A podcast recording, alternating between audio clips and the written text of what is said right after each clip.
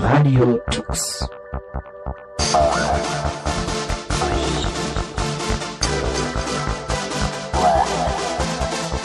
The German Linux Radio, the German Linux Radio.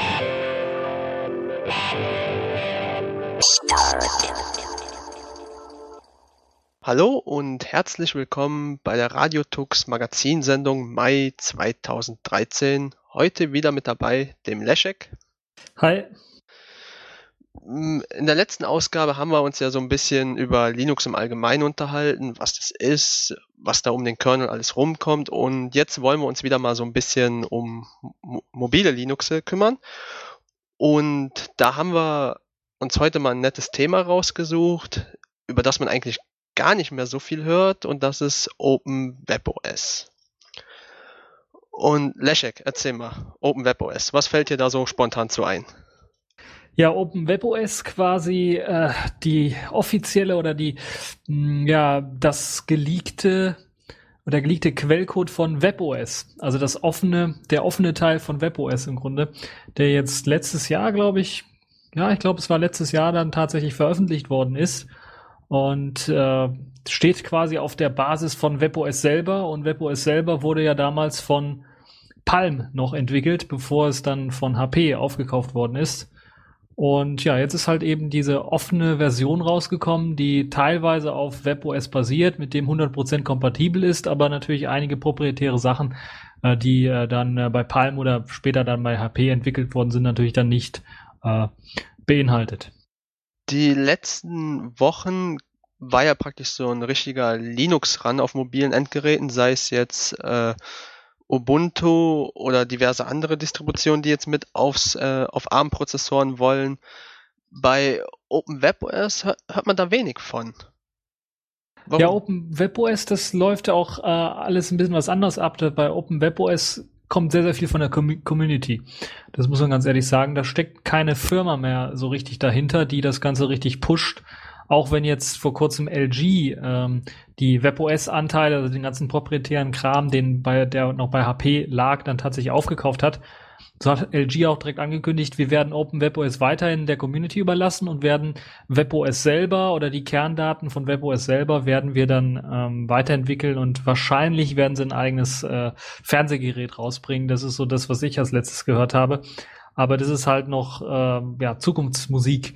Was jetzt OpenWebOS angeht, das wurde ja, da hat man ja so ein bisschen Schwierigkeiten gehabt, zunächst einmal die zwei Stränge zusammenzubringen, weil es gab ja einen Strang in WebOS, der jahrelang entwickelt worden ist, der eben ein mobiles Smartphone-System hergestellt hat. Und äh, dann gab es mit WebOS 3.0 so den Umschwenk, vielleicht auch mal so ein Tablet-System zu machen. Und dann hat dann, ähnlich wie bei Android, bei Android 3, hat man dann tatsächlich bei ähm, WebOS 3 dann auch nur ein Tablet-System entwickelt und wollte es dann später noch mit dem eben äh, WebOS 2, äh, was für Smartphones entwickelt worden ist, dann verschmelzen. Und das ist so das Problemchen, was sich jetzt auch die OpenWebOS-Entwickler dann so, dem sie sich so ein bisschen angenähert haben, denn die haben versucht dann tatsächlich das System dann kompatibel zu machen. Am einfachsten geht's natürlich erst einmal für Tablets selber. Ähm, und dann gerade eben Tablets, die eben mit einem offenen Bootloader daherkommen, die mit Android ausgestattet sind. Also das größte Problem ist natürlich für die OpenWebOS-Macher momentan, dass es keine Hardware gibt. Wird da in Zukunft mal was kommen? Weil mein Kenntnisstand ist jetzt gerade, dass, äh, ich glaube Anfang Januar war es, dass äh, einer der OpenWebOS-Entwickler einen Port aufs Nexus 7 gemacht hat. Aber sonst ist es da ja relativ ruhig gewesen. Kommt da jetzt demnächst hardware-seitig mal was, was dann auch unterstützt wird? Also momentan weiß ich da auch nicht genaueres, aber ich glaube, da kommt wahrscheinlich gar nichts.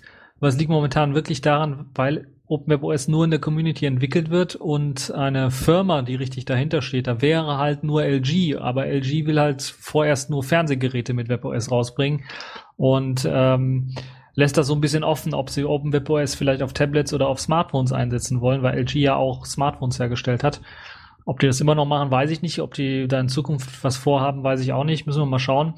Ähm, und also ich glaube, da wird, wenn jetzt kein anderer Hersteller sich da sehr stark interessiert für OpenWebOS, wird wahrscheinlich nichts ähm, also nichts an neuer Hardware rauskommen. Ich könnte mir durchaus vorstellen, dass es, es gibt einige Projekte, die bereits dran arbeiten, ähnlich wie es beim Ubuntu Phone OS und ähnlichen Sachen äh, ist, dass man auf basierenden Android-Geräten, auf bestehenden Android-Geräten, die einen offenen Bootloader haben, die Möglichkeit haben, da relativ einfach ähm, irgendwas Neues drauf zu spielen, also neues Betriebssystem drauf zu spielen, dass man da versucht tatsächlich Builds rauszubringen, also ganze Images rauszubringen, die man ganz einfach dann drauf installieren kann. Es gibt auch äh, einige Gerüchten zufolge, äh, einige Versuche, das als Android-App lauffähig zu kriegen, so dass man einfach eine App auf dem Android-Gerät hat, da klickt man drauf und dann bootet es quasi in OpenWebOS. Du hast ja gerade gesagt, es gibt ja noch keine wirkliche Hardware, auf die man das nutzen könnte. Wäre das dann nicht vielleicht eine Motivation seitens der Entwickler auf Kickstarter und Coda vielleicht eine Spendenanfrage oder einen Spendenaufruf zu starten, um eben solche Hardware nachher finanziert zu äh, kriegen? Wir hatten ja in der Vergangenheit diverse Hardware-Gadgets, wo halt äh, äh Android-Spielekonsolen und Co. realisiert worden sind. Wäre das ein Weg, den sie vielleicht gehen könnten? Also ich könnte mir durchaus vorstellen, dass so sowas ein Weg wäre. Äh, Gerade diese Finanzierung läuft ja relativ gut, das hat man an solchen Beispielen ja gesehen. Aber das Problem momentan sieht halt tatsächlich so aus, dass äh, natürlich eine Vision oder eine Idee dahinter noch fehlt. Weil einfach zu sagen, ja, wir wollen ein WebOS Smartphone oder ein WebOS Tablet, Open WebOS Tablet rausbringen, das reicht ja nicht, sondern man muss da tatsächlich ein Konzept haben, man muss vielleicht schon ein erstes Design haben, man muss erste Ideen haben wie man das Ganze umsetzen möchte. Ähm, ein Beispiel möchte ich dazu geben, weil es gibt ja auch noch vorhandene WebOS-Geräte, die äh, so langsam im Aussterben sind, aber ähm, es gab was Interessantes, einen interessanten Trend, weil WebOS selber ja auch sehr stark auf Gesten gesetzt hat und sogar eine eigene Gestenleiste mitgebracht hat. Also unterhalb des Displays war einfach äh, so eine Art, ja, Gestenleiste, wo man halt Gesten ausführen konnte, von links nach rechts swipen, von rechts nach links swipen, von unten nach oben swipen. Und das hat halt verschiedene äh, Aktionen ausgelöst. Und das beispielsweise wurde bei Smartphones sehr exzessiv genutzt, weil es halt eben auch für die Steuerung, äh, zum Beispiel wenn ich äh, eine E-Mail lese und möchte zurückgehen oder will zur vorigen E-Mail gehen, kann ich dann einfach mit diesem Swipe äh, nach links oder nach rechts gehen. Das war halt eben äh, eine super Nutzung. Die hat man aber aufgegeben bei äh, HP damals noch, wenn es äh, um das äh, Tablet ging. Weil dort macht das relativ wenig Sinn, weil man das Tablet auch nicht nur im Hochformat nutzt, sondern auch im Querformat nutzt. Und äh, da gibt's zwar auch so ein klein nettes Gimmick, dass man das im Querformat dann doch noch mit einer Wischgeste irgendwie dazu bringen kann, dass das Fenster verkleinert wird. Ähm, aber das ist halt äh, komplett eigentlich aufgegeben worden. Und deshalb ist jetzt die Basis, auf der mh, hm, Open WebOS aufsetzt, das ist ja dann WebOS 3.0, also die Tablet-Version quasi, äh, da muss man halt eben so etwas versuchen zu implementieren oder re zu implementieren, weil das, glaube ich, auch eines der riesengroßen Vorteile war auf dem Smartphone-Markt. Und ähm, da braucht man natürlich auch nicht nur 0815 Hardware, wenn man sowas äh, realisieren möchte, sondern da muss man tatsächlich auch äh, ja richtig gute Hardware haben, die das auch richtig gut unterstützt und eventuell auch spezielle Hardware bauen, die dann ein bisschen was mehr kostet. Womit wir dann auch unter Umständen wieder bei dem Problem der freien Treiber und Co. sind.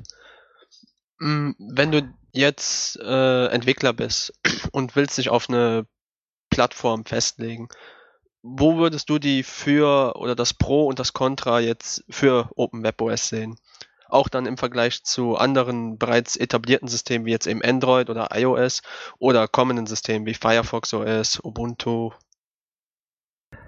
also zum einen hat natürlich ähm, das OpenWebOS-System profitiert davon, dass es schon eine vorhandene Infrastruktur an Applikationen gibt. Also die WebOS-Applikationen können weiterhin genutzt werden und das gleiche gilt auch für die ganzen Entwicklungsframeworks. Die sind alle getestet und alle recht gut stabilisiert.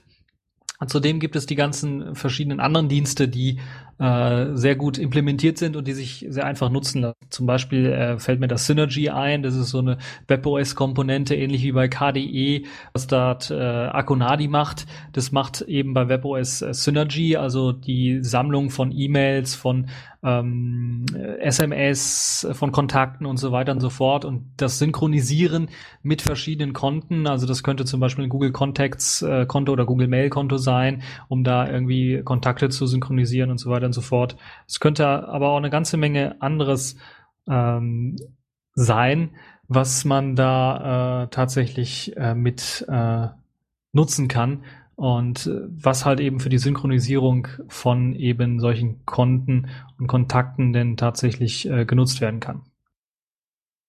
Was mir so allgemein im Moment bei diesen ganzen mobilen Systemen fehlt, also bei iOS, das ist von Grund auf geschlossen, klar, da braucht man sich gar nicht drüber beschweren, aber auch bei Android, bei Ubuntu weiß ich es gerade nicht so, der Eingriff ins Tiefe, also so Geschichten wie ich möchte jetzt äh, einfach äh, ein Terminal aufmachen, ich will ein kleines C++-Programm einfach aus Jux und Dollerei schreiben und will das nachher auf der Kiste auch ausführen können, das, was ich geschrieben habe. Das sind so Sachen, die fehlen mir bei Android und bei Ubuntu weiß ich nicht, ob es geht. Wie sieht es da mit OpenWebOS aus? Könnte man das da drauf machen oder ist das halt auch wieder so ein bisschen so, ja, Endanwendermäßig? Kann man es nutzen, aber wenn du wirklich jetzt der Techie bist, dann kommst du schon wieder nicht so wirklich ohne große Krämpfe ins System rein. Hast du da so ein bisschen Erfahrungswerte? Ja, das, das ist gar nicht mehr so das Problem. Also gerade auch, wenn ich jetzt hier, ich habe so ein WebOS-Telefon, da war das auch relativ einfach, da Homebrew da drauf, äh, drauf zu packen. Also da musste man zwar noch was runterladen äh, auf dem PC und dann kurz äh, das Ganze irgendwie hacken, damit man drauf kam. Also eine Software drauf installieren, aber mh, insgesamt ist es halt so möglich, dass es halt äh, vielleicht mal zum Grundaufbau dieses ganzen WebOS und auch Open WebOS Systems. Es ist ja im Grunde wie bei Android auch ein Linux-Kernel, der, der da drunter läuft, aber auch natürlich GNU-Tools, die drunter laufen. Das ist, glaube ich, vielleicht der große Unterschied zu ähm, Android. Und interessant ist allerdings, dass im Gegensatz zu dem, was wir letztens mal als mobiles System angesprochen haben, nämlich äh, Migo, bei Migo wird ja noch ein X-Server tatsächlich ausgeliefert, dass äh, in dem Fall OpenWebOS, das ist, glaube ich, der einzige große Unterschied, dann tatsächlich äh, direkt in den Framebuffer reinschreibt, also das Framebuffer-Modul quasi nutzt, um äh, grafische Sachen äh, darzustellen und nicht ein Xorg-Server. Ähm, das hat ähm, dann natürlich dann auch zur Folge, dass man äh, nicht so ein normales X-Terminal oder sowas nehmen kann, sondern man muss halt schon ein Terminal haben, was so, aber man kann entweder einen ganzen X-Server haben, den man starten muss, um dann so die herkömmlichen X-Programme starten zu können. Oder man nimmt dann halt tatsächlich äh, ein spezielles Terminal, SDL-Terminal zum Beispiel, also äh, das dann auf der SDL-Bibliothek basiert. Es gibt W-Term, ein zweites Terminal-Programm, was so ein bisschen was erweiterter ist, äh, auch für, für gerade für äh, Touchscreen-Tastaturen geeignet ist, also für, für so ein Touchpad, für eine, für eine, mm, für ein Tablet-System dann etwas besser geeignet ist. Also man kann grundsätzlich schon auf das System zugreifen. Das ist aber äh, ein bisschen was versteckt. Es ist nicht gesperrt komplett alles, es ist versteckt erstmal. Das würde ich so äh, eher mal sagen. Es ist ähm, viel mehr Linux drin als das, was man bei Android hat. Und viel mehr Tools, die man nachinstallieren kann, die man von, von seinem normalen Linux-Desktop her kennt, die man dann auch nutzen kann. Meistens aber dann Kommandozeilen-Tools, also so ein WGET zum Beispiel, ein Curl, das man da benutzen kann. Ähm, aber natürlich gibt's immer die Möglichkeit, ähnlich wie bei Android, dann auch äh, CR-Root-Systeme mit einem kompletten Linux drauf äh, laufen zu lassen, ein Linux-ARM-System drauf laufen zu lassen. Also diese Möglichkeit besteht schon. Äh, es ist in der Hinsicht ein bisschen was offener als Android. Das muss man durchaus schon sagen. Mm, mir fällt gerade noch ein, weil wir eben den Punkt mangelnde Hardware hatten. Wie schaut's denn da so unterstützungsmäßig mit einem Raspberry Pi aus? Da gibt's ja inzwischen auch einen Haufen Distributionen, die darauf lauffähig sind, gerade weil es ja auch ein ARM-Kernel hat, beziehungsweise ARM-fähig ist. Würde das mit OpenWebOS auch gehen? Hätten wir da eine potenzielle Hardware? Ähm, leider nicht, glaube ich, weil äh, die Raspberry Pi äh, Hardware sehr stark veraltet ist. Die benutzen, glaube ich, den ARM V6, glaube ich, als Prozessor und der ist halt richtig, richtig alt und unterstützt viele Sachen nicht, die halt eben ähm, bei OpenWebOS äh, gebraucht werden. Ich glaube, die WebOS-Geräte selber, die sind auch alle ARM V7 wenn ich mich nicht irre. Also es könnte durchaus sein, dass es eventuell doch äh, lauffähig ist in der Theorie, aber in der Praxis sieht es halt so aus, dass so ein Raspberry Pi dann natürlich keinen äh, Touchscreen hat zum Beispiel. Und dann müsste man halt einen Touchscreen dran löten. Oder äh, braucht man natürlich wieder Treiber für, für den Touchscreen selber eventuell. Äh, man braucht Treiber für die Grafikeinheit. Da ist jetzt, soweit ich weiß, äh, glaube ich, eine Mali-GPU verbaut. Da gibt's ja irgendwie schon ein paar Ansätze, äh, dass da was wird, dass da was raus wird. Wenn da jetzt ein Broadcom-Chipsatz drin steckt, dann wird es ein bisschen was kritischer. Also man braucht natürlich auch äh, so proprietäre Treiber oder sowas. Und ich glaube, das Raspberry Pi eignet sich da nicht so sehr für.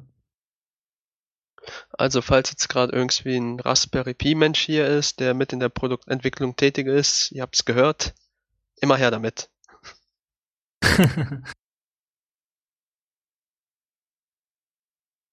Ja, ich glaube, wir sollten noch mal vielleicht so ein bisschen auf die Entwicklung äh, zu sprechen kommen. Ich habe ja jetzt so ein bisschen versucht, den Grundaufbau von so einem WebOS-System zu erklären. Mm, und WebOS und OpenWebOS, die unterscheiden sich halt recht wenig. Ähm, interessant ist allerdings, dass bei dem WebOS 3, was ja dann die Basis für OpenWebOS darstellt, äh, ein neues Entwicklungsframework hinzugekommen ist, das so ähm, ja so ein bisschen was versucht hat, das was jetzt Firefox OS auch macht, nämlich komplett auf HTML und CSS und JavaScript zu setzen ähm, und eigentlich mehr JavaScript auch noch setzt, äh, HTML etwas weniger. Und dieses JavaScript Framework, das nennt sich Enjo oder Enyo, je nachdem wie man das aussprechen möchte und ist nicht nur verfügbar für WebOS. Bei WebOS ist es ja selber schon nativ eingebaut in äh, WebOS 3.0, was auf dem HP Touchpad ausgeliefert worden ist zum Beispiel. In WebOS 2 irgendwas, äh, also die letzte Zweier-Version, die auf den Smartphones ausgeliefert worden ist, ist es auch mit drauf und es gibt auch ähm, einige Versionen, äh, also Version 1 von Enyo, weil mittlerweile ist Enyo auch weiterentwickelt worden, äh, gibt es auch noch für ältere Geräte. Und das Tolle an Enyo ist, dass auch äh, die neuen Versionen auch fast alle aktuellen Smartphones und ähm, Tablets und äh, PC-Systeme unterstützt. Also da zählt iOS dazu, da zählt Android dazu, da zählt sogar BlackBerry dazu. Also alle Systeme im Grunde genommen, die einen WebKit-basierten Webbrowser mitliefern, das sind fast alle mobile Systeme.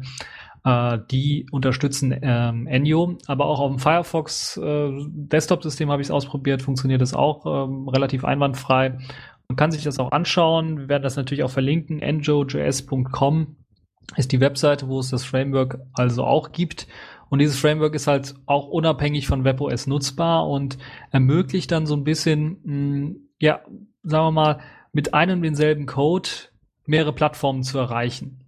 Und das ist, glaube ich, eine super Sache, zumindest mit einem und demselben Code vielleicht äh, eine grafische Oberfläche jetzt für alle Plattformen zu machen. Es kann natürlich sein, dass äh, dann so der funktionale Code, der dahinter liegt, so ein bisschen was angepasst werden muss an die jeweilige Plattform. Ähm, aber insgesamt ist das, glaube ich, eine super, super geniale Sache und würde, glaube ich, dann auch ähm, das wär, wäre nicht nur Profit für OpenWebOS, wenn man diese Programmiersprache in diesem Framework was programmiert, sondern wenn man tatsächlich äh, dann auch äh, noch halt Apps rausbringen kann für iOS, für Android gleichzeitig halt mit dieser WebOS-Applikation, was glaube ich eine super geniale Sache ist.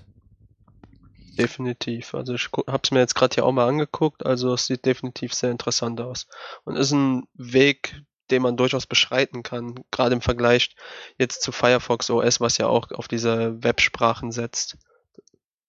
Ja, bei Firefox OS, das ähnelt so ein bisschen dem ersten Ansatz, den, den WebOS hatte, äh, nämlich das Framework vor NU hieß Mojo und ja, macht im Grunde genommen das, was Firefox OS jetzt macht, nämlich setzt voll auf HTML5 oder setzte, oder setzt halt immer noch auf HTML5, auf CSS und JavaScript äh, und hat dann quasi die Applikation für eben nur das WebOS-System bereitgestellt. Und das ist das Gleiche, was jetzt ähm, Firefox OS auch macht. Sie stellen halt eben auch eine bestimmte Kombination von HTML5-Apps bereit, haben allerdings dann natürlich auch noch einen Framework intern, was für die Smartphone-API und so weiter zuständig ist.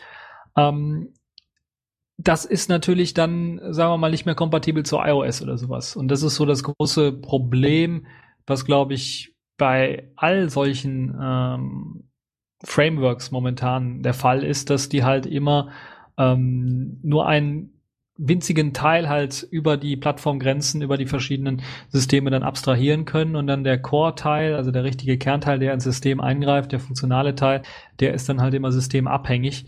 Und das ist halt so ein Problem. Also so ein Java, sagen wir mal, wie, wie wir es auf dem Desktop haben, wo wir einen und denselben Code auf allen äh, Systemen ausführen können, das gibt's halt nicht für, ähm, für die verschiedenen mobilen Plattformen mit, mit einem äh, GUI-Framework oder sowas, wo man das Ganze dann irgendwie benutzen kann. Das ist halt so ein bisschen ähm, seltsam. Also deshalb würde ich mal sagen, äh, bin mir relativ sicher, dass Firefox OS dann auch von OpenWebOS lernen wird und eventuell dann auch Enio irgendwann mal äh, dann mit integriert, genauso viele wie, wie viele andere Technologien dann auch dann mal dann vielleicht auch gezwungen wird mit zu integrieren. Ähm, zu dem Mojo Framework muss man sagen, dass das immer noch das verbreitetste Framework an, äh, ist, wenn es um Applikationen für WebOS und OpenWebOS geht, weil halt eben von WebOS 1.0 bis zur 2.5er äh, Version, glaube ich, dann tatsächlich auf dem Smartphone äh, Mojo eingesetzt worden ist für all die Applikationen, die darauf laufen. Und es gibt teilweise auch äh, noch äh, die Möglichkeit, es wurde sogar noch erweitert um C und C++ Calls, die man mit einbauen kann oder die mit Hilfe mit, äh, man mit Mojo zusammenarbeiten kann. Zum anderen wahrscheinlich auch äh, die Verbreitung so groß, weil Mojo selber auch einen Editor hat, einen grafischen Editor, der sich Ares nennt, der damals noch von Palm entwickelt worden ist. Und das ähnelt so ein bisschen dem Qt 5 Creator oder Qt 5 Designer, wenn man sich das anschaut, ähm, von der Oberfläche her.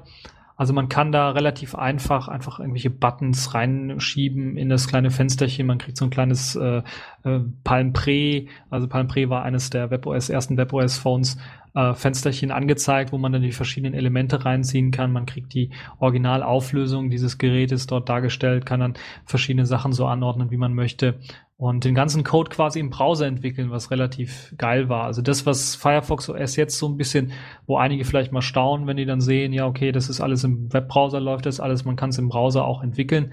Das war bei WebOS auch schon möglich und da gibt es eine ganze ja, IDE quasi für, die im Webbrowser läuft, die einem ermöglicht, dann eben diese Applikation relativ schnell zusammenzubasteln. Ich glaube, das ist auch eines der Erfolgsmodelle gewesen von diesen Applikationen.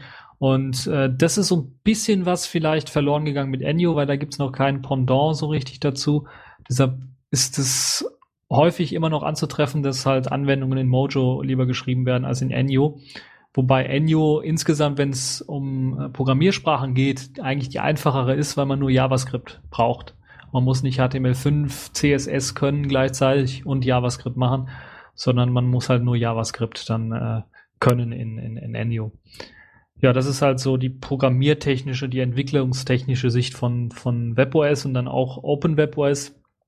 Und äh, da müssen wir mal schauen, wie sich das weiterentwickeln wird, gerade mit, ob Mojo noch weiter unterstützt wird, äh, beziehungsweise ob es weiterentwickelt wird oder ob jetzt Ares vielleicht weiterentwickelt wird, um Enyo-Programme äh, dann erstellen zu können. Also der letzte Release von Mojo ist ja schon eine Weile her, deshalb denke ich mal, wird man schon Richtung Enyo gehen können oder auch müssen, wenn sich da in der Hinsicht nichts mehr tut. Ja, es ist, heißt ja noch nicht, dass wenn, wenn Mojo halt eben, Mojo ist ja zum einen aufgegeben worden, weil halt die Entwickler sich auf Enyo gestürzt haben zunächst einmal. Zum anderen ist es natürlich aber auch so, dass äh, Mojo quasi fertig war. Also, na gut, man ist eine Software fertig, da kann man sich jetzt drüber streiten, aber die Grundfunktionalitäten, die man so braucht, die waren voll integriert und zwar stabil und ähm, also es ist immer noch stabil und warum halt was Schlechtes ist, ist genauso wie Qt 4. Qt 4 ist auch äh, schon seit äh, etlicher Zeit nicht weiterentwickelt worden. Äh, trotzdem ist es noch stabil und äh, viele Leute nutzen es auch. Also das ist äh, ist noch kein ausschlaggebender Grund, aber wenn es halt darum geht, halt neue Technologien mit einzubinden, äh, was weiß ich, wenn jetzt hier so, so ein Google Glass Gerät auf den Markt kommt oder sowas und man muss halt eine ähm, API dafür schreiben oder sowas, dann äh, kann es durchaus sein, dass dann Mojo relativ schnell veraltet sein wird. Aber wenn es um Smartphone-Systeme, wenn es um Tablet-Systeme geht, um Touchscreen-Systeme, da ist es immer noch sehr aktuell.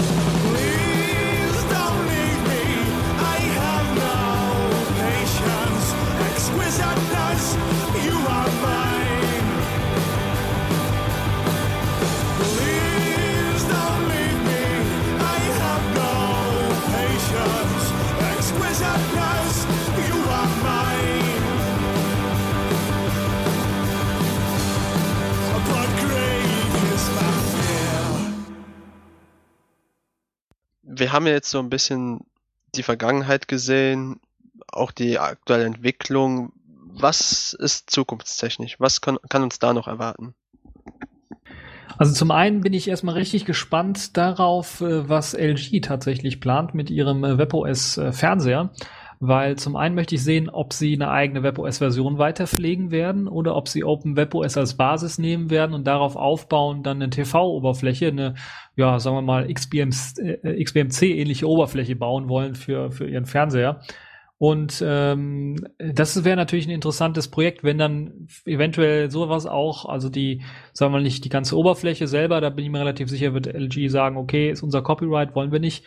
Ähm, veröffentlichen als Open Source, aber wenn zumindestens die äh, Möglichkeit der Ansteuerung für den Fernseher beispielsweise äh, mit Hilfe, was weiß ich, von solchen Nintendo Wii ähnlichen Steuerungsgeräten und, und Anzeigegeräten möglich wäre, wäre das, glaube ich, eine super Sache, wenn das mit einfließen würde. Äh, weil dann könnte ich mir durchaus vorstellen, dass so eine Möglichkeit bestünde, dann auch eventuell irgendwann mal, bei, bei Smartphones ist es ja meistens der Fall, die haben so einen HDMI-Ausgang oder sowas, dass man sowas einfach dann mal an den Fernseher anschließen könnte und dass es vielleicht erste Testbuilds geben könnte, wo man äh, sehen könnte, dass man halt äh, ganz einfach beispielsweise dann so ein Smartphone mit Open WebOS, was unter Android dann eventuell läuft, äh, dann ausführen kann. Und dann, wenn man so ein HDMI-Kabel reinsteckt, dann man eine TV-Oberfläche am Fernseher angezeigt bekommt und die eventuell dann irgendwie mit dem Smartphone oder was weiß ich, Bluetooth-Eingabegerät dann steuern kann und dann äh, sein Media Center System quasi am PC hat. Das ist, glaube ich, so, also das, was man nahe Zukunft erwarten kann, ist auf jeden Fall so eine Android-App erst einmal, die äh, es ermöglicht, dann auf vielleicht zunächst einmal erst nur gerouteten äh, Devices dann ähm, OpenWebOS zu starten, also ganz normal als Applikation zu installieren und ganz normal dann hochzufahren, auch auf dem Gerät, das dann auch auf die Android-Treiber dann zurückgreift, ähnlich wie es Ubuntu ja auch macht, um dann den vollen Hardware-Support zu haben. Und äh, dann bin ich relativ äh, gespannt drauf äh, und da weiß ich noch nicht, wie, wie die Zukunft aussehen wird, wie es mit Enjo weitergehen wird. Also ob Enjo dann tatsächlich ähm, richtig als Plattform, als, als äh, Entwicklungssystem dann weiterentwickelt und äh, dann auch von den Entwicklern natürlich genutzt wird, weil es halt eben die Möglichkeit gibt, ähm, auf allen Geräten halt quasi eine Software auszuliefern ähm, was eine nette Sache ist. Aber das muss sich natürlich durchsetzen gegen die große Konkurrenz, Qt, ähm, QML, Qt Quick und Sailfish OS und Ubuntu Phone OS und äh, Firefox OS und wie sie alle heißen. Und das wird richtig schwierig. Da müssen wir mal schauen. Äh, Gerade wenn es jetzt hier darum geht, weil in nächster Zeit kann man nicht erwarten, dass irgendwie eine Hardware rauskommt. Da muss man wirklich mal sehen, ähm, wie es dann weitergeht mit diesem äh, Open Web OS und ob vielleicht irgendeine Firma mal auf die Idee kommt, das irgendwie wieder aufzugreifen. Das heißt, im Moment haben wir dann halt nur diese zukünftige Android-App, die halt auf die Android-Treiber äh, zugreifen wird und halt im Moment als potenziellen Kandidaten LG. Ja, mit, LG. Mit LG, wo man kann natürlich bei LG immer noch sagen, okay, LG könnte eventuell vielleicht irgendwann mal ein Smartphone rausbringen. Also es ist nicht unwahrscheinlich, weil die haben ja ein auch Smartphones, also sie haben Entwickler für Smartphones und so weiter, haben Erfahrung da drin. Wäre eine Möglichkeit, ist natürlich für LG dann auch so ein bisschen was ein Risiko. Weil LG ist nicht so eine große Firma wie HP jetzt, die sich das wirklich leisten könnten, da vielleicht mal auch äh, äh, ja ein Produkt rauszubringen, was ein Fehler wird oder sowas, sondern man muss halt tatsächlich darauf achten, wie wie es wird. Ähm, Interessant zu OpenWebOS vielleicht noch zur näheren Entwicklung jetzt zur, ich will hier sagen, jüngsten Entwicklung, aber das, was geplant ist, sind so Sachen wie beispielsweise die Integrierung, Integrierung von Qt 5. Das heißt, es könnte durchaus sein, dass in der nächsten Version von OpenWebOS, OpenWebOS 2.0, dass dort dann auch QML, Qt Quick Anwendungen lauffähig wären. Das wäre dann natürlich noch genialer, weil dann würde es alles abdecken. Dann würde es halt den, so sagen wir mal, Firefox OS Zweig abdecken, wo man halt in JavaScript und HTML5 sehr viel Programme schreiben könnte.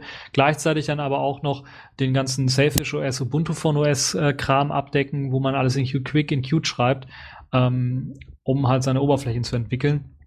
Wie es dann jetzt unterhalb des Codes aussehen wird, müssen wir mal schauen. Also unterhalb der Oberfläche aussehen wird mit dem richtigen Code, sagen wir mal, also dem funktionalen Code, müssen wir mal schauen. Ähm, äh, WebKit wird natürlich auch äh, wieder groß integriert. WebKit 2 soll integriert werden in OpenWebOS 2.0.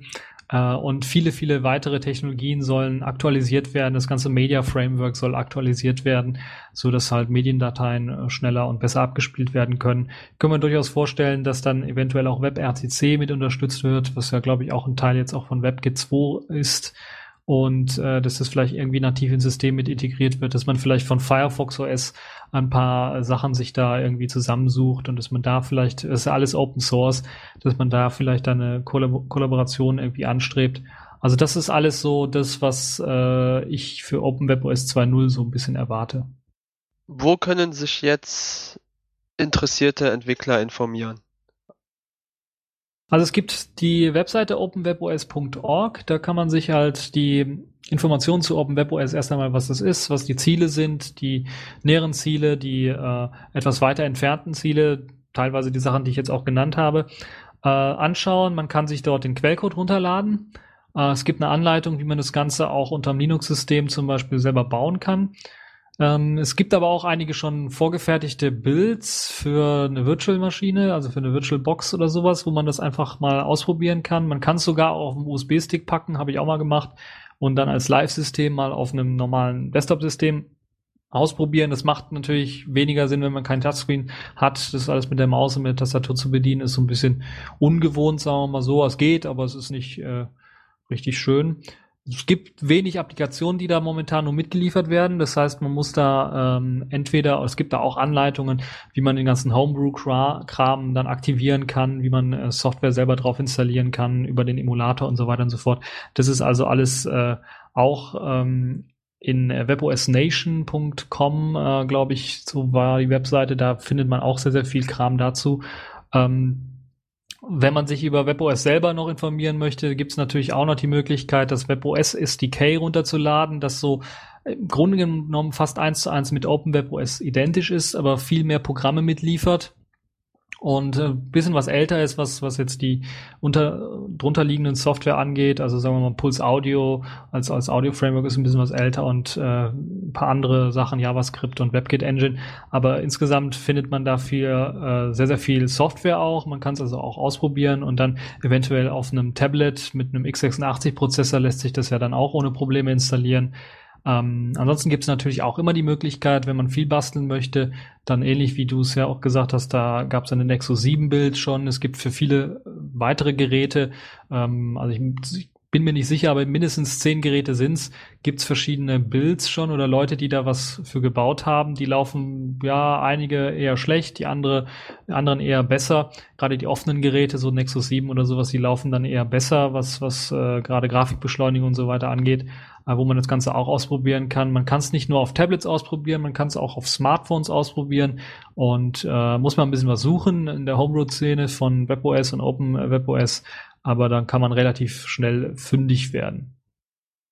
Ja, also ich muss jetzt sagen, ich bin so ein bisschen hin und her gerissen. Also ich kenne Open WebOS oder die WebOS-Geschichte nur so auch natürlich aus den Nachrichten und so, vom Lesen habe mich aber selber nie weiter darum gekümmert. Jetzt aber nach unserem Talk hier muss ich sagen, es ist eigentlich ein wirklich tolles System. Also die Möglichkeiten, die da noch drinstecken könnten, die sind wirklich phänomenal. Umso trauriger bin ich aber auch, dass man eigentlich nichts dafür kriegt. Also dass du wirklich keine physische Hardware dir holen kannst, wo du es installieren kannst im Moment. Das ist so für mich persönlich gerade ein sehr, ja, zwiespältiges Gefühl. Man muss natürlich sagen, dass OpenWebOS 1.0 jetzt auch momentan noch nicht so weit ist, dass man es auf Hardware ausliefern könnte. Also als wirklich äh, so ein Produkt wie so ein Tablet oder wie so ein Smartphone, was du dir aus dem Geschäft einfach kaufen kannst, wie so ein Android- oder iOS-Gerät. Das ist halt einfach noch nicht richtig fertig. Also da muss noch eine ganze Menge gemacht werden. Ich glaube, spätestens halt, wenn halt OpenWebOS 2.0 rauskommt mit eben ähm, Qt 5-Integration, mit WebKit 2-Integration, dann ist man, hat man erstmal die Basis dafür geschaffen, die Grundbasis dafür geschaffen, dass man halt eine neue OpenWebOS-Version für oder eine neue Plattform geschafft hat für neue Hardware. Und wenn man sich jetzt WebOS anschauen möchte, OpenWebOS äh, ist ja im Grunde genommen nur eine open gesourcete Version von WebOS selber, gibt's ja immer noch die Hardware, die HP verkauft hat. Also das HP Touchpad ist relativ günstig zu kriegen bei eBay momentan, hat auch, äh, wenn man das mal im Billigsegment vergleicht, äh, relativ gute Daten, 1,2 Gigahertz bis 1,5 Gigahertz, je nachdem was ein Modell, äh, Dual-Core-Prozessor, 1 Gigabyte RAM und äh, 16, 32 oder 64 Gigabyte äh, intern verbauten Speicher. Also das ist als äh, Referenztablet immer noch relativ gut. Ist ja auch nicht äh, ohne Grund, weshalb da auch viele Leute das Yanogen-Mod zum Beispiel drauf packen oder sehr stark dran entwickeln. Oder viele, viele andere. Ubuntu Phone OS, glaube ich, gibt's da auch schon für. Also ist einfach eine gute Hardware. Die kann man zum Beispiel äh, sich holen um dann auch vielleicht mal so ein WebOS-System, WebOS das aktuellste, WebOS 3, sich dann anzuschauen und äh, ein bisschen was ja reinzukommen in das Ganze. Dann gibt's immer noch das HP Pre 3 und das HP Wear, das sind die letzten Modelle der Smartphones. Ähm, die sind schon ein bisschen was älter und da muss man wirklich sagen, wenn man jetzt nicht irgendwie unter 80 Euro was da findet, dann äh, lohnt sich das, glaube ich, nicht so als, als Zweitgerät sicherlich, als, als Erstgerät eventuell nicht mehr so ganz. Ähm, Wobei natürlich die Grundfunktionen alle funktionieren, also telefonieren, E-Mail empfangen, äh, Kontakte synchronisieren mit Google Mail und äh, Google Contacts und äh, Twitter und, und der ganze andere Kram, Facebook, das funktioniert natürlich alles. Die Grundbedürfnisse sind alle da, aber wenn es um spezielle Programme oder sowas geht, kann es natürlich mal sein, dass da irgendwie was fehlt.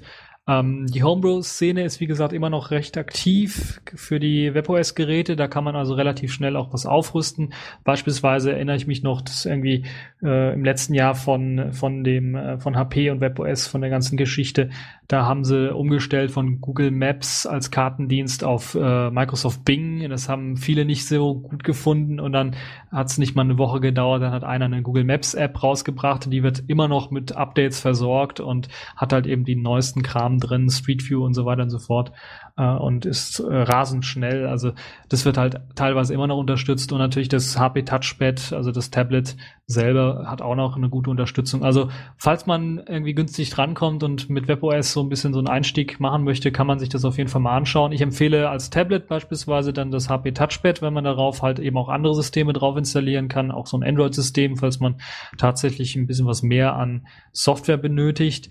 Ähm, ja, und ansonsten äh, glaube ich, müssen wir abwarten tatsächlich, ob irgendwie, bin mir nicht sicher, dieses Jahr wird wahrscheinlich nichts rauskommen an Hardware für OpenWebOS. Ich kann mir nur durchaus vorstellen, dass halt jetzt dieses Jahr tatsächlich die Android-App fertiggestellt wird, die einem erlaubt, äh, OpenWebOS zu starten. Also halten wir mal fest, wir haben praktisch ein Betriebssystem, das potenziell betrachtet sehr viel bietet und bieten kann, aber es ist nichts, was wir so im Moment so End-User-mäßig verteilen könnten oder benutzen könnten. Also es ist wirklich nur so, wir haben Emulator oder eventuell halt mit diesen HP-Geräten, wenn man sie noch im Internet findet. Ansonsten ist es mehr so ein bisschen, ja, it's a, it's a dream. Ja, es, ist, es, es sind zwei Sachen. Zum einen natürlich OpenWeb als Entwickler. Also das ist, äh, OpenWeb OS momentan richtet sich nur an Entwickler, würde ich mal sagen, nicht an End-User. Und wenn wirklich End-User, also sagen wir mal ambitionierte End-User, Leute, die was Neues ausprobieren wollen, äh, sich was anschauen wollen, die können sich die alten HP-Geräte äh, mal anschauen und äh, da finden sie auch ein End-User-taugliches System drauf äh, das natürlich ein bisschen was veraltet ist, äh, also das, oder sagen wir mal angestaubt ist. Es ist nicht veraltet, aber es ist ein bisschen was angestaubt. Wenn ich überlege, dass halt äh, immer noch ein WebKit-basierter Browser HTML5-Unterstützung, HTML5-Video-Unterstützung, äh, YouTube-Unterstützung nativ drin, Twitter und Facebook. Man kriegt insgesamt sogar ein bisschen mehr ausgeliefert als auf unserem, sagen wir mal, äh, äh, auf einem Android-System, was jetzt ohne Herstelleranpassungen irgendwie ausgeliefert wird. Da kriegt man schon selbst bei den alten HP-Geräten ein bisschen was mehr an Ausstattung, was, was Software angeht und, und Integration. Ähm, also insgesamt würde ich sagen, jetzt äh, OpenWebOS erstmal für Entwickler und für ambitionierte Leute, äh, die dann auch so ein bisschen äh, äh in Nostalgie vielleicht schwelgen wollen, äh, die Endnutzer ähm, Variante halt die alten HP-Geräte. Mm, zum Schluss drei Stichworte, die Open Web OS für dich persönlich hervorheben oder einzigartig machen. Ich glaube, das Multitasking, das ist, äh, glaube ich, so dass eines der Sachen, die richtig einzigartig sind bei WebOS. Also nicht ganz einzigartig, gibt ja mittlerweile Migo und andere, die das auch gemacht haben, aber die Gesten und im Zusammenhang mit dem Multitasking ist das, was äh, WebOS richtig stark macht, weil das macht es ultra leicht zwischen Anwendungen zu wechseln. Einfach eine Wischgeste von unten nach oben und dann kriegt man eine verkleinerte Version des Fensters des aktuellen laufenden Programmes in einem kleinen Fensterchen und hat dann äh, die Möglichkeit von links nach rechts einfach zu wischen und dann zu den anderen Fenstern, zu den anderen offenen Anwendungen zu wechseln. Das ist, glaube ich, eines der richtig großen Stärken. Es, ist, es tut mir fast leid, dass das bei WebOS 3 eigentlich äh, fast, also diese Wischgesten so ein bisschen in den Hintergrund gerückt sind. Es gibt immer noch die Möglichkeit mit dem Multitasking, aber es ist nicht ganz so flüssig, es fühlt sich nicht ganz so geil an wie auf so einem Smartphone mit eben diesem Wischgesten-Leiste, äh, wo man das machen konnte. Also das ist, glaube ich, ein, ein richtig großer Vorteil. Dieses Multitasking unter WebOS, äh, unter OpenWebOS ist richtig gut. Ähm, zweiter großer Vorteil, ein offenes Linux-System. Das ist also auch richtig gut. Das ist jetzt nicht mehr so was ganz Besonderes, weil wir dieses Jahr ganz, ganz viele Linux-Systeme oder Linux-basierte Smartphone- und Tablet-Systeme haben. Aber ich finde das doch immer noch äh, sehr, sehr wichtig, dass halt der Kern des Systems offen ist. Und so kann man beispielsweise reinschauen in das System. Man kann sich die Konfigurationsdateien anschauen. Beispielsweise wird ja auch Puls Audio verwendet als Audioserver. Dann kann man einfach reingehen und gucken, ja, was ver verwenden die da für eine Konfigurationsdatei und kann dann eventuell was von lernen. Man kann das vielleicht auf seinem Desktop-System mal anwenden oder mal ausprobieren, ob das so auch funktioniert, wie es da funktioniert. Äh, viele weitere Sachen, die man sich einfach so anschauen kann, wenn man auf, einfach auf System drauf zugreifen kann, äh, die man ändern kann. Und das dritte ist natürlich dann basiert oder das ist quasi so das Stichwort, ähm, was ja dann auf dem zweiten aufbaut, so die Möglichkeit, viele Sachen auch zu ändern, weil halt vieles so offen ist, kann man einfach reingehen und sagen, okay, tauschen wir das jetzt mal durch was anderes aus, tauschen wir den Netzwerkmanager, der da verwendet wird, durch äh, Conman oder sowas aus. Äh, tauschen wir das mal durch was anderes aus. Ändern wir hier die eine Konfigurationsdatei für das Dateisystem oder sowas. Oder packen wir hier, kompilieren wir den ganzen Kernel neu und adden wir das neue Samsung Flash-Dateisystem, damit das ein bisschen alles flotter läuft. Äh, also alles sowas ist dann auch alles möglich in äh, WebOS und OpenWebOS und ich glaube, das ist äh, eine Sache, diese Flexibilität zu haben und nicht eingeschränkt zu sein, das ist eine Sache, die auch bei OpenWebOS sehr, sehr stark und sehr, sehr groß ist. Ja, das sehe ich auch so. Also ich wäre soweit jetzt auch durch mit meinen Fragen. Ich weiß nicht, hast du noch irgendwas, was dir so auf der Seele liegt, wo du sagst, das, ist, das könnte man auf jeden Fall noch erwähnen? Ja, ich schaue gerade, ich habe so eine kleine Liste. Ähm, ja, nö, eigentlich nicht. Also wir haben ja schon erwähnt, HP Touchpad als Tablet-Gerät zum Beispiel noch zu kriegen, die Palm-Geschichten, Palm Pres und so weiter, die alten Geräte und die HP Pres als Smartphones. Ähm, ja, ansonsten gibt's glaube ich, nichts, was ich noch erwähnen könnte zu äh, OpenWebOS. Super, dann bedanke ich mich für deine Zeit. Ich muss sagen, mir hat's sehr gefallen und ich bin auch sehr an Open Web OS inzwischen interessiert. Ich werde es mir mal angucken. Vielleicht versuche ich es mir mal auch irgendwie aufs Galaxy S2 oder so zu hacken. Mal sehen, ob das geht, so ohne weiteres. Oder mit viel Zeit, je nachdem. Mm. Ein bisschen Zeit muss man schon in ja, Anspruch nehmen. Das, de das denke ich auch. Also ein bisschen Zeit wird es schon brauchen. Mal sehen, wie viel Schmerz das dann ist. ja, ansonsten bedanke ich mich. Hoffe, dass unsere Hörer da jetzt auch einen sehr guten Eindruck bekommen haben. Und würde dann sagen, bis zum nächsten Mal. Ja, bis zum nächsten Mal. Ciao. Ciao. Vielen Dank, Leszek, für dieses sehr informative Gespräch zum Thema Open Web OS.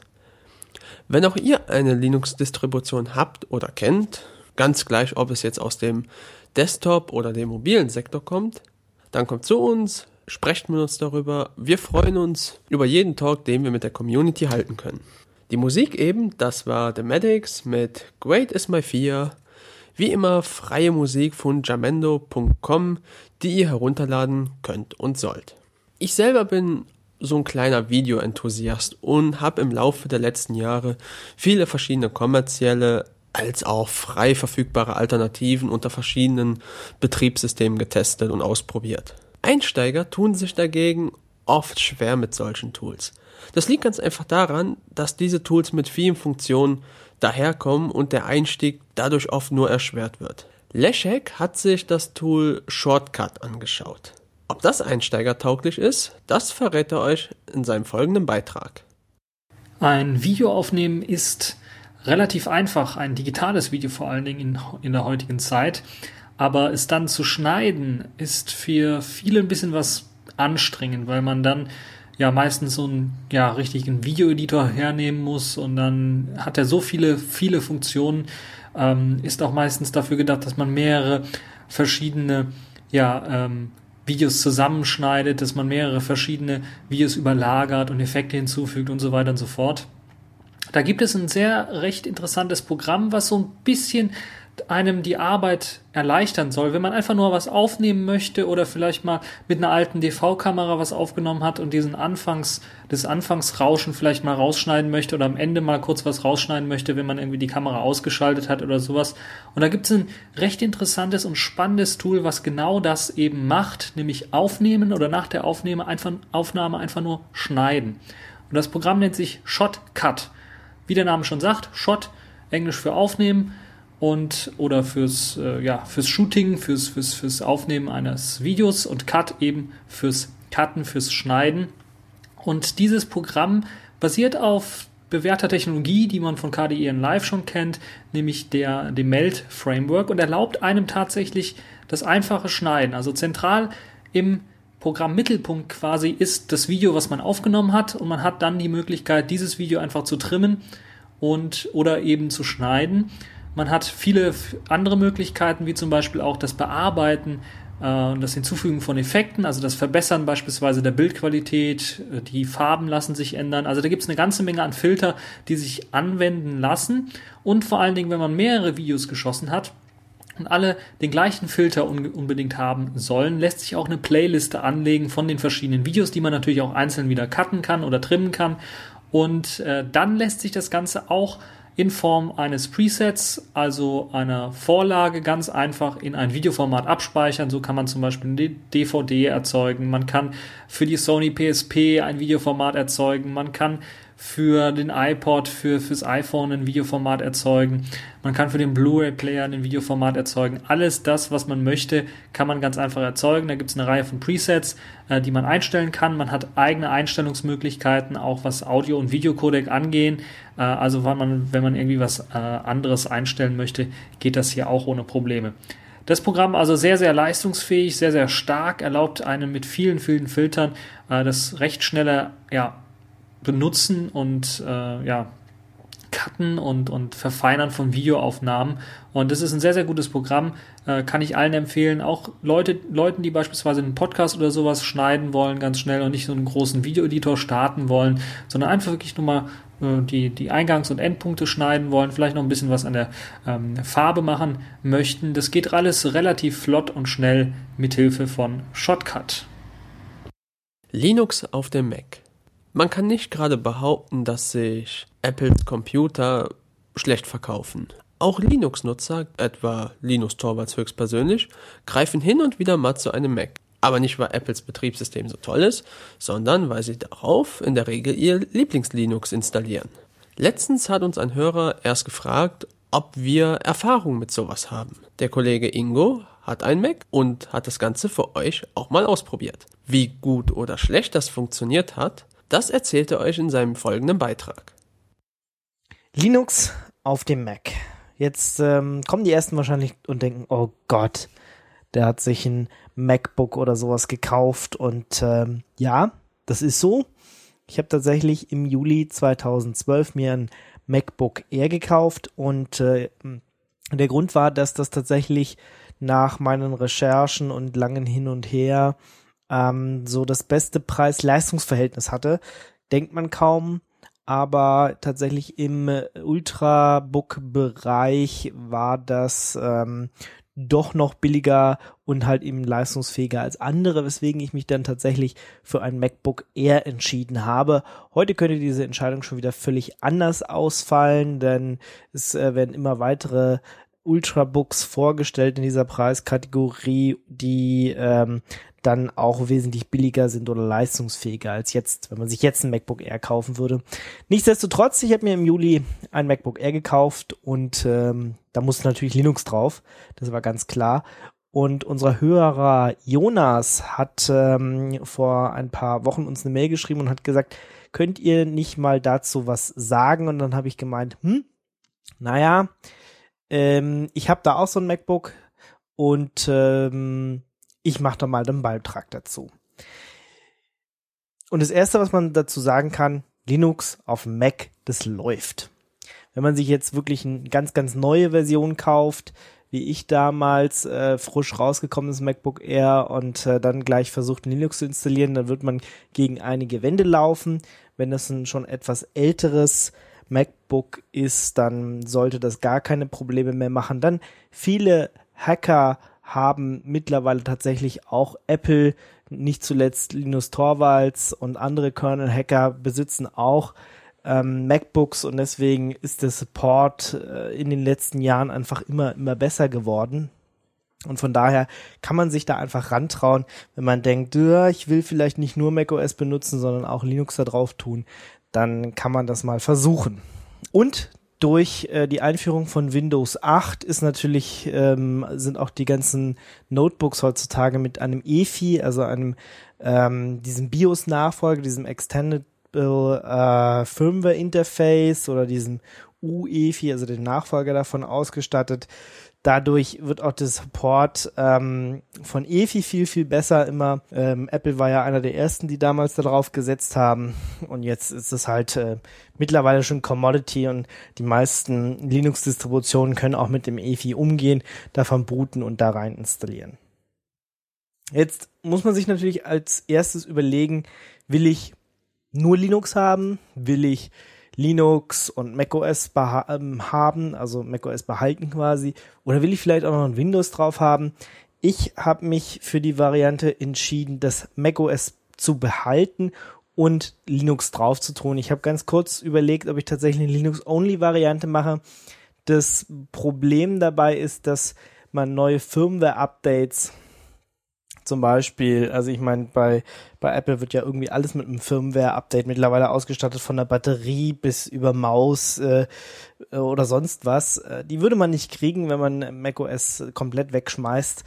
Und äh, außerdem wollte ich auch mal ein bisschen mit macOS spielen, denn ähm, ich meine, im Unterbau ist es auch nur ein Unix und äh, man kann ziemlich viele äh, Sachen die man von Linux her kennt, auch benutzen, wenn man sich da mal ein bisschen tiefer reinarbeitet. Die meisten Programme gibt es auch, äh, die meisten Open Source Programme gibt es auch für macOS und äh, selbst seine Z-Shay kann man einstellen und deswegen ist es gar nicht so weit weg, wie man denkt. Es ist bloß von der Apple-Philosophie her, ähm, die man ein bisschen kritisch betrachten kann. Aber wir wollen jetzt erstmal gucken, äh, wie kann ich denn Linux ähm, auf einem Mac installieren. Ich habe natürlich die Hardcore-Variante genommen und ein Arch Linux draufgetan. Das erste, was man machen muss, ist sich überlegen, wie viel Platz man äh, dem Linux geben möchte. Das kann man dann in macOS im Festplattendienstprogramm ganz einfach machen. Da kann man auf die jeweilige Festplatte klicken und dann bei den Partitionen einfach äh, die Partition kleiner machen ähm, und dann danach eine weitere Partition oder zwei weitere Partitionen anlegen und die dann bei der Linux-Installation benutzen. Ich habe jetzt ähm, 180 auf meiner SSD 180 Gigabyte für HFS Plus das Dateisystem von macOS gelassen. Danach kommt äh, seit macOS 10.7 diese Recovery-Partition, die man vielleicht auch nicht anfassen sollte. Dann habe ich eine 200 Megabyte Boot-Partition und äh, 50 Gigabyte für Linux mit ext4 formatiert. Die erste Partition ist die EFI-Partition, die sollte man besser auch in Ruhe lassen. Gut, wenn das geklärt ist, kann man ähm, macOS ausschalten und seine Lieblings-CD reintun von seiner Lieblingsdistribution und anfangen zu installieren. Ähm, es gibt im Internet ziemlich viele ähm, How-Tos, die sagen, man muss erst dieses RE-Fit installieren. Das ist vielleicht für einen Anfänger gar nicht so schlecht, ist aber auch nicht nötig. RE-Fit ist, wird auch nicht weiterentwickelt. Der Nachfolger ist Refined. Ähm, Refined oder RFit äh, kann man sehr schön auch aus macOS raus installieren. Es gibt aber auch für Refined und RFit äh, jeweils eine CD, die man installieren kann. Und ähm, der installiert dann so einen kleinen Bootmanager, der äh, einem die Installation ein bisschen einfacher macht. Ich habe es nicht so getan. Ich habe tatsächlich gleich auf Grub 2 EFI gesetzt. Wenn man den richtig installiert bei der Linux-Installation, dann äh, braucht man auch nicht diesen Umweg. Jetzt kann man sich aber überlegen, ob es vielleicht für Anfänger besser ist. Ich würde jetzt erstmal den schwierigen Weg mit Grub 2 nehmen. Dann äh, braucht man nicht noch einen extra Bootmanager, der wieder nur einen anderen Bootmanager bootet äh, wenn das mit EFI, äh, mit Grub, Grub 2 EFI bei euch funktioniert, dann äh, probiert es doch einfach mal gleich so aus. Wenn nicht, Airfit, Refined oder auch äh, von der, äh, vom Free Desktop Org Projekt gibt's einen, das heißt Gummiboot. Äh, das Logo ist auch ein schönes Gummiboot, von daher ganz lustig anzusehen. Ja, aber so eine Bootmanager kann man mal installieren. Man kann aber auch erstmal probieren, ob es gleich einfach out of the box geht. Ähm, jetzt installiert man Linux, seine Lieblings-Linux-Distribution. Das geht eigentlich so, wie man es gewohnt ist, ganz normal. Ähm, ich habe jetzt mal nur Arch Linux genommen. Ähm, damals war es halt wirklich noch, weil das MacBook Air gerade rausgekommen ist, ein bisschen kritisch äh, alles wirklich gleich zum Laufen zu kriegen. Mittlerweile ist der Kernel einfach so weit up to date, dass alles läuft. Was bei mir nicht geht, sind äh, ist die Tastatur-Hintergrundbeleuchtung beziehungsweise die ähm, Hintergrundbeleuchtung an die Umgebungslichtstärke äh, anzupassen. Da gibt's zwar auch viele Skripte im Internet, die das machen. Also da, wenn man auf GitHub rumsurft, sieht man da ganz viele Leute, die sich da eigene Sachen geschrieben haben.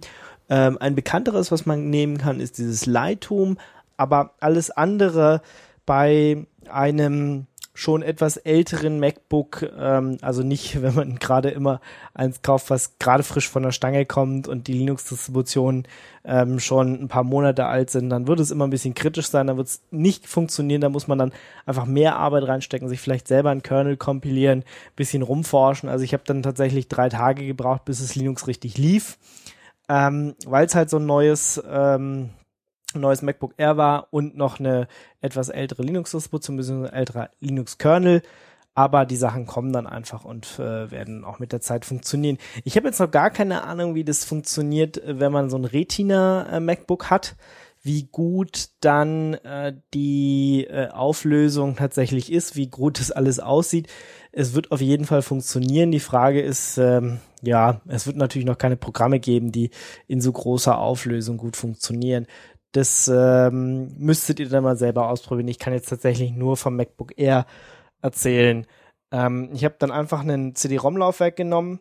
Also entweder man kann das mit einem externen USB-CD-ROM-Laufwerk installieren oder man ähm, kopiert sich die Sachen auf einen Stick ähm, viele Linux-Distributionen kann man einfach mit DD auf einen Stick kopieren und kann von dort dann booten. Man muss die Alt-Taste festhalten beim Booten von dem MacBook und dann also längere Zeit festhalten und dann kommt ein kleines Auswahlmenü und dann sagt man hier, ich will diesen Windows-Stick, der sagt immer alles, was er nicht kennt, ist Windows.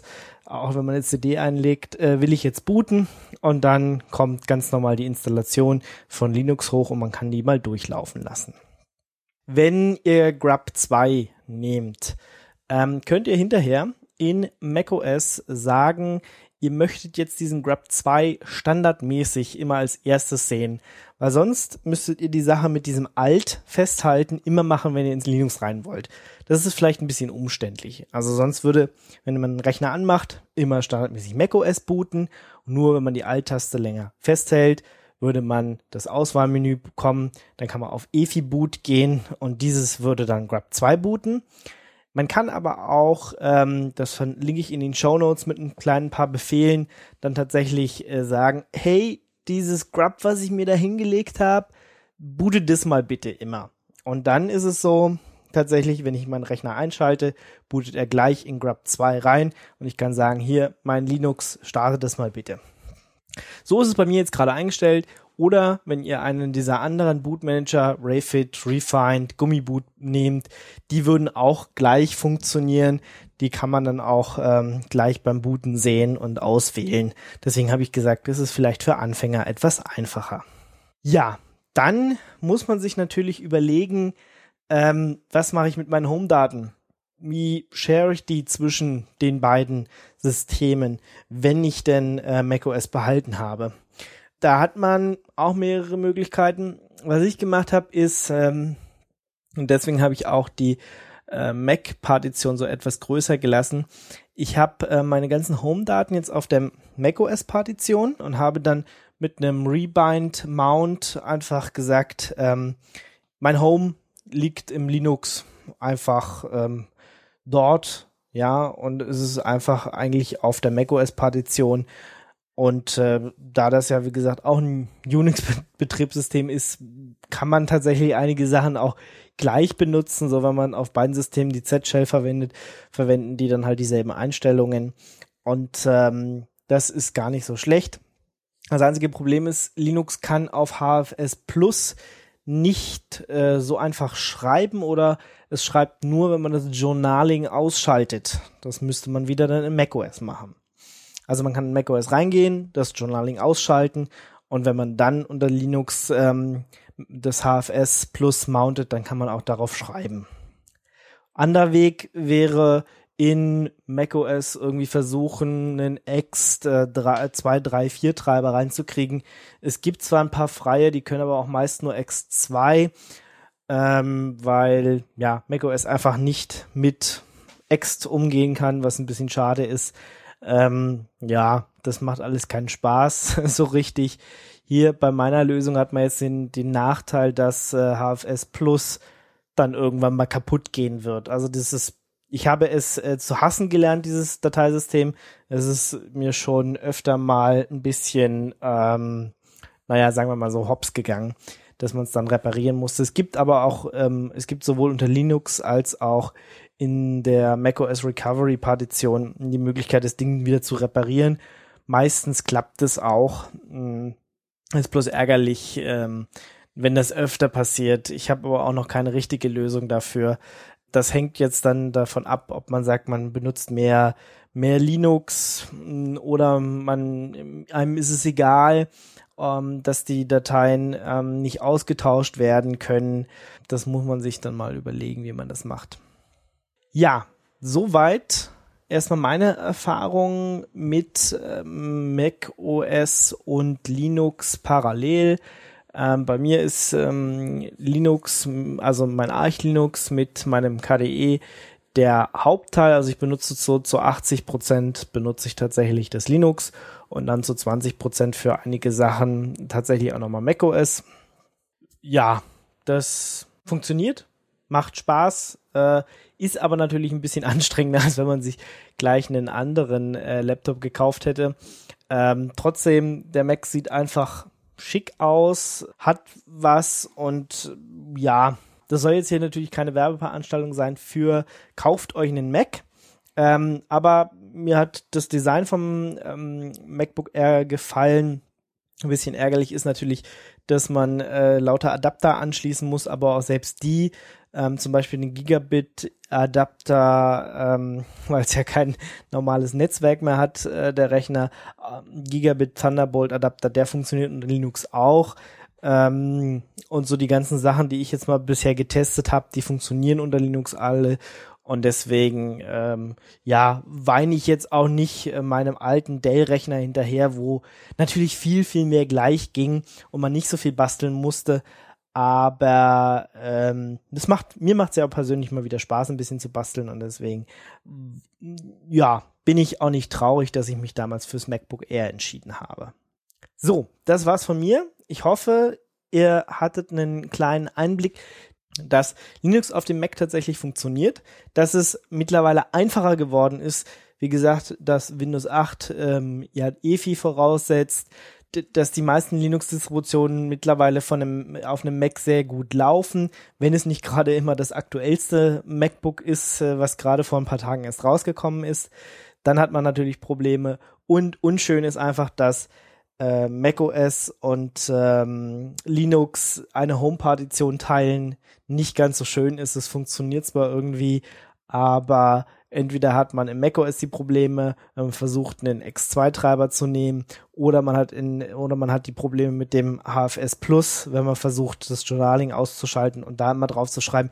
Es geht zwar, aber das könnte besser sein und wir hoffen mal, dass das irgendwann in Zukunft tut.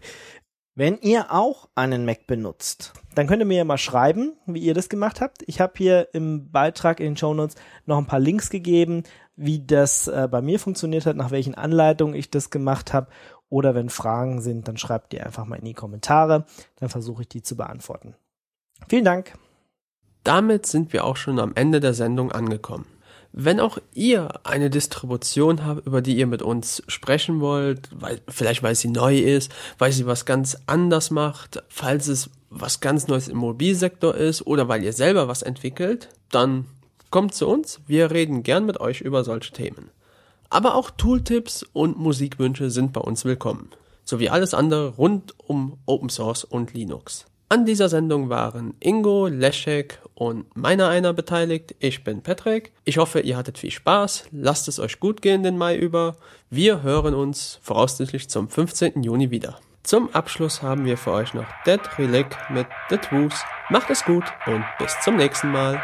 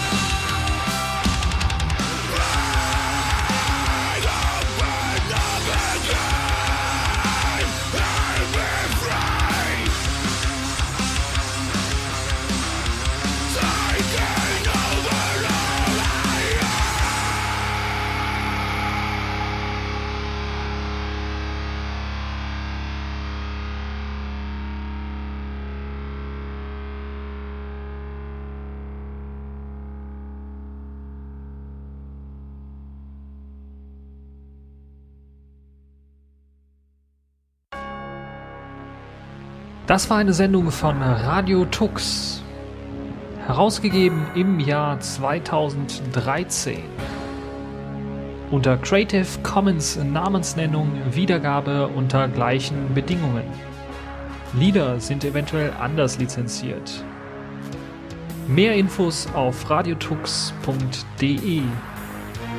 Unterstützt von Tarent Fairtrade Software. und Manitou.